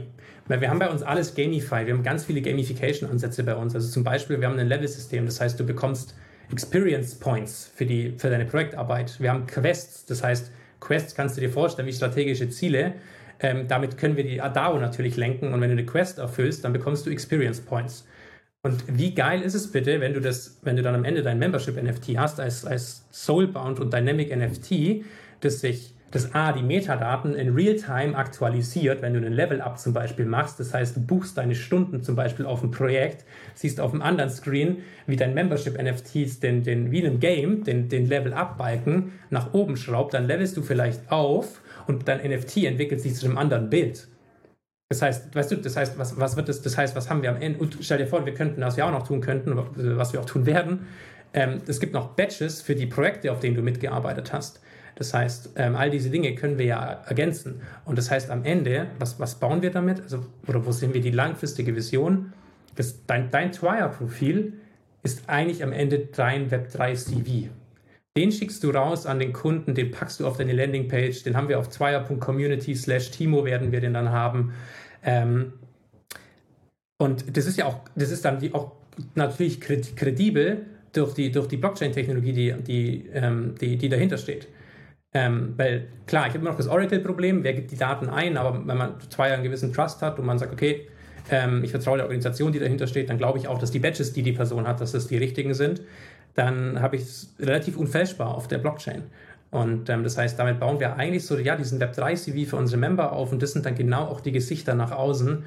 Und ähm, ja, ich glaube, einerseits cool für die Leute selber, so als gamified Avatar oder wie auch immer die dann konkret aussehen werden. Aber ich glaube auch nach außen natürlich mega cool, wenn du dann auf OpenSea die, die Profile der Twire-Member angucken kannst. Die kannst du zwar nicht kaufen, weil sie sind nicht transferable, aber du kannst die angucken. Und ähm, da wollen wir hin. Und dafür auch den Hackathon, um diese NFTs zu bauen. Unter anderem diese NFTs zu bauen hast jetzt nochmal für eine Pandora-Box aufgetan, Timo, weil äh, wir hatten heute auch kurz im, im, Podcast davor über Curious XYZ gesprochen, so ein bisschen gutefrage.de, mhm. wo du jetzt äh, Badges ja. kriegst, wenn du Fragen aus der Community beantwortest und dann kannst du auch auf der Blockchain mit deinen Soulbound NFTs sagen, ey, ich habe hier contributed, hier contributed und dann äh, packst du halt eigentlich dann mal dein CV auf die Blockchain, wenn man so möchte und dann reicht es, wenn du deine Wallet durchschickst und die Leute sehen, was du geleistet hast, transparent auf der Blockchain und das jetzt, ich habe gar nicht so weit gedacht, gedacht, das auch wirklich auf DAOs auch anzuwenden. Ich mache mir viele Gedanken, wie kann ich Freelance incentivieren, Mitarbeiter incentivieren, auch das ganze Gamifyen und du hast hier schon Antworten geliefert, wie man das halt eben mit dem Web3-Use-Case genau so. auch umsetzt. Und ähm, richtig geil. Letzte Frage, bevor wir ins... Aber guck mal, du kannst... Oder, ja, sorry, go ja, ahead. Ein Satz dazu. Ein, ja, ein Satz dazu. Ähm, da, wie bei einem Game. Du steigst auf in Levels, du kannst unterschiedliche Dinge tun. So kannst du ja die Incentive-Struktur auch in der DAO bauen. Das heißt, wenn du Level 1 bist, bekommst du vielleicht einen Trier-Hoodie geschickt. Wenn du Level 2 bist, ich, ich sage irgendwelche Beispiele, dann gibt es dann gibt's irgendwie einen Trier-gebrandetes Laptop für dich. Und, und so. Und bei Level 3 gibt es vielleicht einen höheren, einen höheren Stundensatz, den du bekommst. Oder du bekommst mal einen Aufschlag auf das Standard-Bounty, wie auch immer. Ähm, das ist bei uns alles gerade in den, in den Anfügen, deswegen in den, in den Ansätzen, deswegen auch der, der Hackathon, um das dann wirklich auch umzusetzen. Aber du kannst da wahnsinnig starke und auch, also starke Incentive-Strukturen bauen. Und ga Gamified ist dann quasi halt noch das i-Tüpfelchen, weil ich zum Beispiel als ehemaliger Gamer, das finde ich natürlich einfach mega cool, auch in, wie sich es dann in Realtime entwickelt und, und, und so weiter. Ich glaube, das ist, ähm, ja, kann man, coole, kann man sich coole Dinge überlegen. Auf jeden Fall. Letzte Frage, weil es für uns beide auch äh, zum Kanal wurde, der unglaublich viele Türen geöffnet hat und du auch gerade gesagt hast, Community Member in Form von Soulbound NFTs, die zu Gesichtern für, für die Community werden, für den DAO werden. Wenn wir jetzt kurzfristiger denken, irgendwie müssen die Leute ja auch über die Company erfahren, über den DAO erfahren. Und irgendwie muss natürlich auch die Projekte akquirieren. Und bei dir, wie auch bei mir, ist da eine Plattform zum wichtigsten Vehikel geworden ich habe auch die letzten zwei Podcasts äh, die Gäste gefragt, so was ist eure Lieblingsplattform? Und äh, es sind alles LinkedIn-Maximalisten. Und ähm, auch du bist sehr aktiv auf LinkedIn, auch äh, hast du gesagt, schon seit einem Jahr oder länger postest du da. Kannst du es vielleicht noch ganz kurz einfach abholen, welchen Einfluss, welchen Wert du durch Social Media oder auch spezifisch LinkedIn generiert hast und warum die Plattform für euch so wertvoll ist? Ich finde LinkedIn Maximalist erstmal extrem schön. Sehr coole, coole Wortneuschöpfung, Marvin. Ähm, ja, ich glaube, man, man muss differenzieren. Also was Informationsbeschaffung geht, und das ändert sich auch ganz stark in den letzten Monaten, ist Twitter immer noch bei mir die absolute Nummer eins. Also ich habe auch für mich eine, so eine Twitter-Liste und mehrere Twitter-Listen kuratiert. Das kann ich auch jedem nur empfehlen, über Twitter-Listen zu arbeiten. Ich habe auch eine öffentliche, weiß nicht, ob ihr Shownotes macht, aber ich kann die auch gerne teilen, ähm, zum Web3-Bereich ganz generisch, ähm, dem, der man folgen kann. Und ähm, da bekomme ich tatsächlich, glaube ich, immer noch 80 Prozent meiner Infos her. Oder, oder vielleicht 70 Prozent, dann 15 Prozent noch aus Discord und die anderen 15 oder 10 Prozent von LinkedIn und 5 Prozent ist dann der Rest. Das heißt, Informationsbeschaffung ist immer noch ganz stark Twitter und ich glaube, das ändert sich aber, weil ich glaube, genau dieses LinkedIn-Game, das du auch beschrieben hast, das entdecken immer mehr. Ich glaube, immer mehr Content Creator, die auch wirklich einen Mehrwert liefern, kommen auf LinkedIn. Und ähm, genau, so, und da schließt sich jetzt auch der Kreis, also geht es mir ganz genauso. Also nahezu alle unserer Projekte sind am Ende auf die Aktivitäten auf LinkedIn oder dem Newsletter zurückzuführen. Und der Newsletter führt auch zurück auf LinkedIn, von daher kann man quasi eigentlich alles am Ende auf, auf ähm, auf LinkedIn zurückführen, was wir bisher an Projekten akquiriert sind, was glaube ich 13 Stück bisher sind. Und ähm, das heißt, die These kann ich schon mal komplett bestätigen. Das wird jetzt viele hier auch, glaube ich, nicht wundern, wie, wie, wie massiv stark LinkedIn als Sales-Kanal sein kann. Was dann, glaube ich, spannend ist, auch aus einer DAO-Perspektive, wobei das auch für Unternehmen fun funktioniert, ähm, wie kann man, Link, wie kann man LinkedIn, das LinkedIn-Marketing dezentralisieren? Also wie komme ich hin, dass ich nicht ähm, als Timo Springer ähm, der bin, der, der irgendwie LinkedIn vorantreibt. Ich bin schon bei weitem nicht mehr der mit den meisten Followern, war es auch nie bei Trier ähm, zum Beispiel. Und es ist mega, weil so unsere These ist, wir, wir erstellen zentralisiert Marketing-Content. Das heißt, wir bauen Produkte zusammen, wir, ähm, wir teilen die Content-Schnipsel bei uns im Discord. Und dieser zentralisierte Marketing-Content, den versuchen wir über die Member dezentralisiert auszuspielen. Im Sinne von, hey, wir haben, wir haben zum Beispiel Canvases, die wir euch bieten können, die ihr für die Postings nutzen könnt. Ähm, das heißt, es sind coole, qualitativ hochwertige Posts ohne viel Arbeit und das wird natürlich dann auch gern genutzt, um es zu spielen. Und wenn du mal auf LinkedIn auch guckst, ähm, einen, einen Chris oder einen Gero oder einen Nike, die, die passen dann auch ihre, ihre, ihre, ihre Profil-Descriptions an und dann steht da drin Building Web3 at Twire. Und das sind dann so die Mechaniken, wo du halt merkst, hey, mega, genau das sind die Hebel, die wir brauchen als Community, wo wir halt den, den, den, das, den Marketing, die Kommunikation und am Ende auch den Sales-Prozess dezentralisieren können, weil dadurch hebeln wir einfach nochmal die, die Vorteile, die so eine große Community dann auch hat, gegenüber, wenn das jetzt sehr zentralisiert auf irgendwie eine Salesperson oder zwei Salespersonen oder den oder die Gründerin zugeschnitten wäre. Von daher ähm, LinkedIn top. Wenn man es schafft, LinkedIn noch so richtig de zu dezentralisieren in der Company oder in unserem Fall jetzt in der Community, ich glaube, dann hat man noch viel mehr gewonnen. Und von daher kann ich auch nur jedem empfehlen, da ähm, ja, sich mit dem Kanal zu beschäftigen und auch mit eigener Content-Produktion zu beschäftigen. Love it. Das sehen wir auch bei vielen Web2-Firmen, bei klassischen Consulting-Häusern, großen Banken. Wie die da vorgehen, ist, dass sie ein Intranet haben oder irgendein Tool und da Blogposts vorschreiben und sagen, hey, postet die Blogposts bitte bei euch auf dem LinkedIn-Profil. Mhm. Und das ist dann für sie dezentralisiertes Marketing, das ist für sie Personal Branding. Und ich glaube, da fängt das Problem auch bei vielen Firmen schon an, warum sie LinkedIn nicht richtig für sich nutzen, sondern es braucht auch irgendwie ein Buy-in von der Person selbst. Irgendwie braucht es auch so eine eigene äh, Proaktivität um zu starten, auch eine gewisse Lust, um zu starten. Du kannst das niemandem aufzwingen. Und da kann ich auch aus eigener Erfahrung sagen, ist eigentlich so, die Education ist wichtig, so ein bisschen dieses Mindset. Wir haben ja zu Beginn äh, mhm. des Talks mhm. auch darüber gesprochen, so ein bisschen diese Angst abzulegen und auch Freude daran zu finden mit den schnellen Feedback-Loops, mit den einzelnen Connections, die entstehen, weil es ja wirklich auch Qualität vor Quantität, was das Audience-Building angeht. Ein Kontakt, ein potenzieller Kunde, ein potenzieller Mitarbeiter kann ja schon alles eigentlich äh, justifieren oder äh, gibt ihm auch schon den Wert wieder. Du musst nicht 100.000 Leute erreichen in den ersten drei Monaten. Ähm, also dieses Mindset ähm, und auch so ein bisschen Training, okay, wie machst du Content, ist auch ein Muskel, den du trainierst.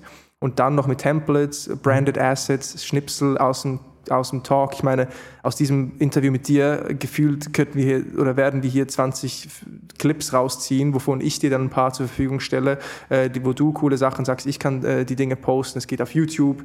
Wir können auf TikTok äh, Dinge raushauen. Also eigentlich diese Content-Maschine, die läuft äh, und du kannst damit machen, was du möchtest. Ich gebe dir das zur Verfügung. Ist natürlich in dem Fall jetzt Werbung auch für uns als Podcast oder für mich als Person, wenn, wenn man mich sieht. Aber wenn dahinter natürlich ein DAO steckt und du auch ein Produkt oder äh, ein Service verkaufst äh, für die Firma, dann wird das zu einem Flywheel, äh, was unglaublich wertvoll ist und wo auch die Zukunft einfach hingeht, weil Menschen einfach lieber von Menschen kaufen als von gesichtslosen Brands. Also GG, wie du das umsetzt. Und äh, GG auch für das, was Sie gerade äh, besprochen haben. Ich hatte nicht damit gerechnet, dass wir so viel über auch Service-Based DAOs sprechen. Es kam dann im Vorgespräch erst heraus, dass das wahrscheinlich das Spannendste sein kann. Und also ich habe lange nicht mehr auch so eine Lust gekriegt, auch direkt nach dem Podcast was selber umzusetzen und mir mal wirklich tiefer Gedanken darüber zu machen, wie ich das für mich machen kann. Cool. Und darum auch, also an die, die zuhören, wenn ihr da jetzt auch Ideen äh, geschnappt habt, äh, daraus, so wie ihr vielleicht für, vor allem auch für euren B2B-Case ähm, das umsetzen könnt, äh, let me know so oder lasst uns gerne wissen, geht auch auf Timo zu, so was ihr euch für Gedanken gemacht habt. Ich bin mir sicher, dass Timo dann auch via LinkedIn wahrscheinlich am besten dann äh, Feedback zu gibt. Ähm, wir kommen gleich dazu, wo man am besten auch äh, mehr über dich und Twire erfährt. Aber lass uns gerne kurz nochmal mit einem schnellen Wrap-up hier äh, abschließen. Und zwar äh, stelle ich jetzt nochmal ein paar Fragen, äh, wo du einfach ganz kurz, äh, einfach aus dem Bauch heraus deine Reaktion einfach mitgibst, dein Feedback mitgibst. Erste Frage, äh, spontan aus dem Talk heraus. Ähm, Consulting von heute, ist das ein, ein, aussterbendes Produkt? Wird in Zukunft alles nur DAO sein? Nein, auf keinen Fall. Auf jeden Fall nicht für alle Use Cases. Wir hatten gerade ein Riesenthema angesprochen. Das Thema Freelancing ist nicht für alle Menschen was. Das Thema Entrepreneurship ist nicht für alle Menschen was. Es geht ein großes Risiko einher, das zu tun, vielleicht die Festanstellung aufzugeben. Es gibt Themen wie Scheinselbstständig Scheinselbstständigkeit. Von daher ähm, nein, es wird sicher nicht jede Beratung aufgelöst werden mit einem, mit einem Web2-Ansatz, sage ich mal. Ähm, was ich aber durchaus glaube, ist, dass ähm, ganz, ganz viele Beratungen und Agenturen, die neu aufkommen ähm, oder die sich transformieren, in Zukunft auf einen Web3-Community-Ansatz setzen werden. Und wieso ich das glaube, haben wir ja, glaube ich, genug diskutiert. Vielleicht bist du dann auch mitschuldig, dass äh, ja, meine Agentur äh, gerade zu einem DAO wird die nächsten zwei Monate. Okay, nice. Dann nächste Frage. Welches Projekt oder welcher Trend gerade im Web3-Space ist überbewertet? Was siehst du gerade, wo du denkst, ey, das ist mehr warme Luft, ist nicht so deins? Gibt es was, wo du sagst, nee, Finger von? Ist nur Hype? Das ist die Frage, wenn es kurz- oder langfristig beantwortet. Ich glaube, kurzfristig sind es für mich die Decentraland und Sandbox. Ich meine, ich glaube, war auch häufiger gerade die letzten Tage wieder auf LinkedIn mit den, mit den Userzahlen im niedrigen vierstelligen Bereich. Ähm, ich glaube, beide sind immer noch in den Top 10 der meistgetradeten NFTs von OpenSea, wenn man das Handelsvolumen anguckt, mit also mindestens irgendwie 300.000, 400.000 ähm, Handelsvolumen. Und damit gar nicht so weit weg, auch von einem Board App Yacht Club zum Beispiel, mit irgendwie 600.000, 700.000 oder sowas. Ähm, und die Nutzerzahlen spiegeln es in keiner Form wieder. Und ich glaube, das hat einen relativ einfachen Grund, als jemand, der selber auch in beiden Metaverses schon unterwegs war. Ähm, mir fehlt da aktuell noch komplett die klare Value Proposition. Und ähm, das heißt, für mich ist, ähm, ich, ich, also die beiden Plattformen ist konkret herauszuheben. Ähm, ich sehe es gerade für mich auch einfach noch nicht so konkret und von daher bin ich gespannt, wie sich entwickelt, aber kurzfristig sind das für mich ähm, die Hype-Themen oder immer noch Hype-Themen, die noch nicht, noch nicht das geliefert haben, was sie vielleicht irgendwann mal liefern werden. Sind wir gespannt. Die Central Sandbox steppt euer Game up. Wir wollen Timo wieder bullischer hören äh, zu dem Thema. Okay, im Kampf der Layer One. Ich meine, wie oft, wie oft loggst du dich ein, Marvin? Wie oft loggst du dich in die Central oder Sandbox Gar nicht. Das, das letzte Mal, wo ich mir darüber oder? Gedanken gemacht habe, war beim OMR-Podcast mit, äh, wie heißt dieser Fashion, diese Fashion-Ikone hier aus Deutschland? Jetzt habe ich den Namen tatsächlich vergessen. Äh, Philipp Klein, Philipp Plein, Philipp Plein, der ah, hat darüber gesprochen, dass er ja, die ja, deftig ins ja, Decentraland investieren, weil er sagt da, dass halt in, in, fünf Jahren die Technologie so weit ist, dass du wirklich halt einen Store hast, der sich echt anfühlt, aber halt über Decentraland dann Placement hast. Ähm, das war das letzte Mal, seither für mich nur hier und da mal eine Headline. Let's see where it goes. Aber ich denke, AR, VR ist jetzt gerade noch früh, aber auf einmal wird es einfach da sein und dann denken wir so, okay, krass, eigentlich war es ja logisch, dass es kommt. Wenn wir mal so eine Brille, du hast, trägst ja gerade auch eine, wenn das auf einmal deine AR-Brille ist oder deine VR-Brille, ähm, weil die Technologie wird dahin kommen, dann äh, sieht wahrscheinlich nochmal alles ein bisschen anders aus. Ähm, aber das Schlimme ist, Mini-Ex... Nee, nee, ja, go ahead, go ahead. Ja, Mini-Exkurs, Mini ähm, Outing auch an der Stelle. Ich habe äh, mir erst vor zwei Wochen tatsächlich eine MetaQuest 2 gekauft also die ehemalige Oculus-Brille, you know, also, also Facebook-Meta. Und das ist natürlich für einen Web3ler eigentlich Hochverrat. Aber ja, wie du sagst, wir müssen vorne dranbleiben. Wir müssen gucken, was, was passiert da vorne, was setzt sich durch, wie entwickelt sich das Metaverse und natürlich auch hier Horizon, Horizon Workrooms im B2B-Kontext wichtig, was Meetings angeht. Von daher, äh, ja, kam, ging kein Weg dran vorbei, jetzt auch äh, eine VR-Brille von Meta auszuprobieren. Und ich meine, Meta macht ja auch NFT-Moves, ne? Instagram-NFTs, Facebook-NFTs waren ja einiges in den Schlagzeilen. Und wahrscheinlich braucht es auch die Player, die wir oftmals so als den uneingeladenen Onkel an der Geburtstagsfeier wahrnehmen, aber es braucht auch die großen Player, die irgendwie auch die Masse abholen. Nächste Frage, im Kampf der Layer Ones, Timo. Es gibt Ethereum, es gibt Blockchain, es gibt ähm, Solana, es gibt dann die Layer 2s, aber jetzt wenn wir mal auf die Layer Ones äh, und, uns fokussieren, Hast du ein Favorite? Ja. Bist, du, bist du Maxi? Hast du äh, hier einen, einen, klaren Gewinner für dich? No Financial Advice natürlich. Nee, not Financial Advice. Ich bin, ich bin kein Maxi.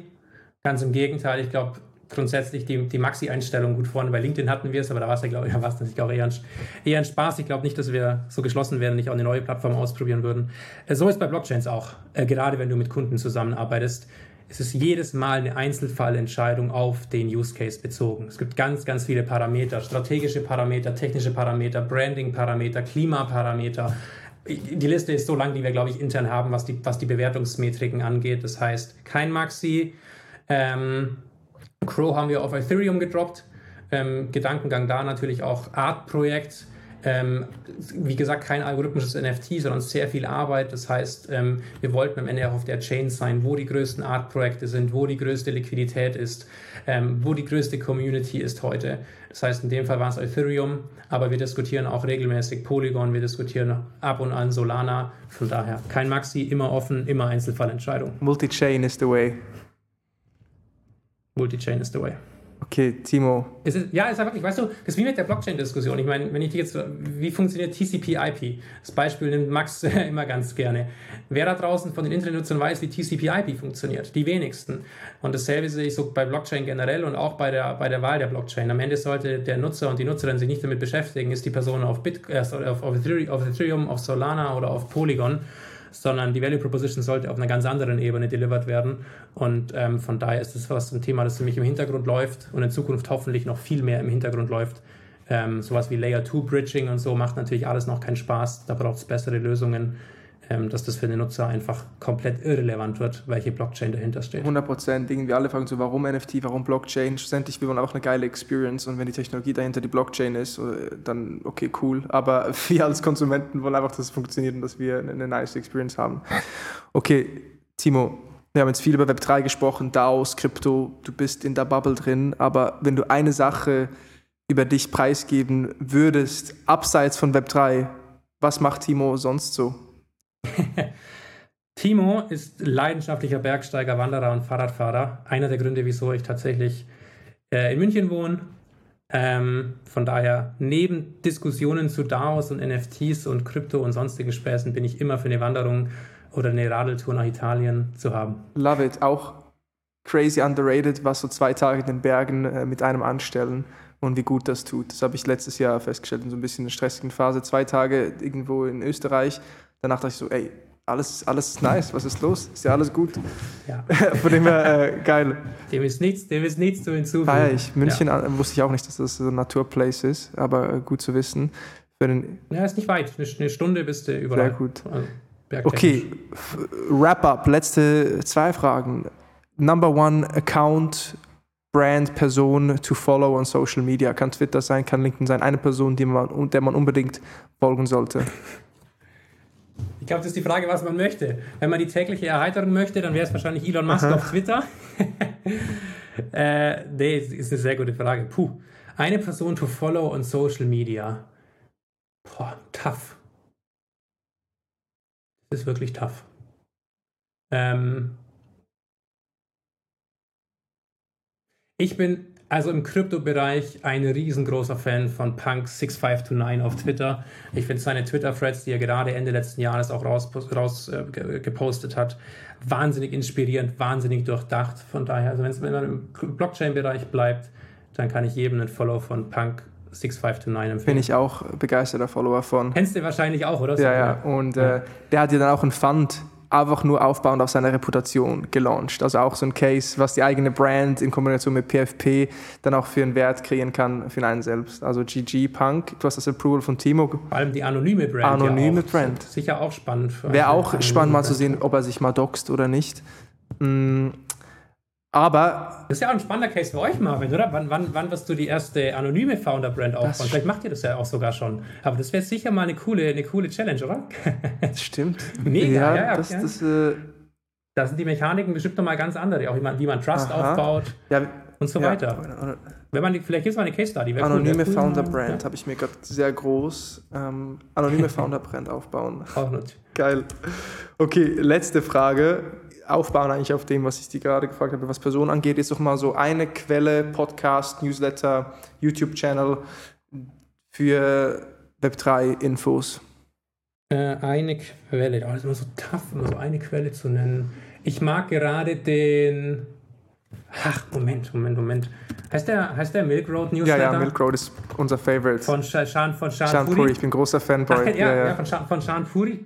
Ach krass, der gibt es doch gar nicht so lange. Ich glaube, die sind seit wann sind sie gelauncht? Vor zwei Nee, Monaten? Januar? Januar 22. Ja. Oder? Ach, oh, oh Ja. Gott, krass, die Zeit vergeht. Aber ja, Milk Road Newsletter von Shan Puri. Mega gut. Kommt jeden Tag, glaube ich, zumindest unter ja, der Woche. Der ist richtig Ja. gut. Geiles Copywriting, gute Sprache und jeden Tag frische News in die Inbox cool, rein. cool finde ich. Genau, Cool finde ich. Ähm, Habe ich jetzt letztens auf, auf einem Twitter-Post von ihm gesehen. Er schreibt das Copywriting teilweise für die Anzeigen, die bei ihm geschalten werden, selbst. Weil er halt sagt, hey, ähm, damit wird es maximal authentisch, wenn nicht die Firma sagt, hey, Schan, bitte den und den Text da reinpacken, sondern wenn Schan den Text schreibt, passend auf seinem Stil. Äh, kannte ich bisher nicht, bin jetzt aber auch nicht super tief in dem Game drin, aber fand ich einen coolen Ansatz zu sagen, die Copywriter schreibt der ähm, Newsletter-Herausgeber komplett Unbedingt. Stell dir vor, der Bruch in der Sprache, wenn dann so eine vorgeschriebene Ad von irgendeiner Company reinkommt in den Milk Road Newsletter.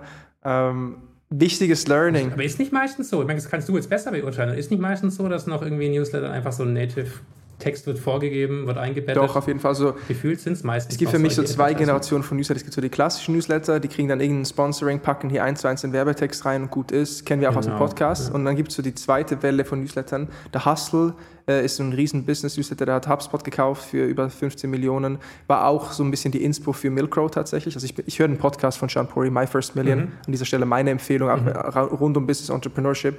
Äh, Das ist wie eine Droge für, für Unternehmertum, dieser Podcast. Und dadurch auch von Milk Road gehört und wie er das ganze Thema angegangen ist. Und die setzen halt alles auf gutes Copywriting. Wirklich schreib, wie du sprichst. Und da war eben auch das Learning, ey, wir müssen auch die Werbeanzeigen in der Sprache unseres Newsletters weiterführen. Also eigentlich muss der, der, die Anzeige muss Spaß machen zu lesen. Und genau diesen Ansatz fahren eben die, diese Newsletter. Mm, Machen noch nicht viele so. Also ist auch eine Opportunity, wenn man hier in seiner Nische Newsletter etabliert ähm, und, und da auch gutes Copywriting implementiert. Nice. Okay, Timo, eine Stunde 20, glaube ich, das könnte ein neuer Rekord sein, was äh, Interview-Sessions angeht. Aber gefühlt äh, ging das alles äh, so rum. Meine äh, finale Frage wäre eigentlich noch so hinsichtlich äh, ja, anderen Experten, Gästen. Ich meine, du sprichst ja auch an der W3 Vision. Ähm, Themenschwerpunkt, wird das in Richtung DAOs und, und, und so Service Future dann auch sein? Kann es mir tatsächlich gut vorstellen. Ich meine, äh, es ist super schwer, jetzt schon einen, einen Titel für, den, für meinen Vortrag auf der Web Vision zu benennen, weil wie du weißt, das ändert sich gefühlt alles jede Woche. Deswegen plane ich meine Vorträge meistens erst in der Woche davor. Aber ich würde sehr gerne diese Diskussion zur Zukunft der Agentur und des Beratungsbusiness mit Community und Web3 ansetzen. Die würde ich gerne noch viel, viel mehr an Stellen antriggern.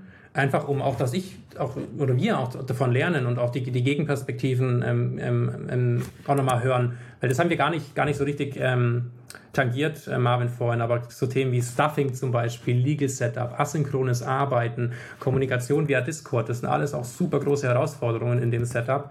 Von daher, ich kann mir gut vorstellen, dass ich zum Thema Agentur- und Beratungsbusiness ähm, sprechen werde, weil ich mich einfach auf die Diskussion freue und das Feedback freue und ähm, ja, gemeinsam die, die Szene da auch voranbringen möchte. Nice. Einen Gast oder Speaker, wo du sagst, es wäre geil, mit dem so einen Podcast zu recorden, auch vielleicht für uns, so, so jemand, den du auch gerne mal auf dem Podcast sehen würdest? Kommt dir da jemand in den Sinn?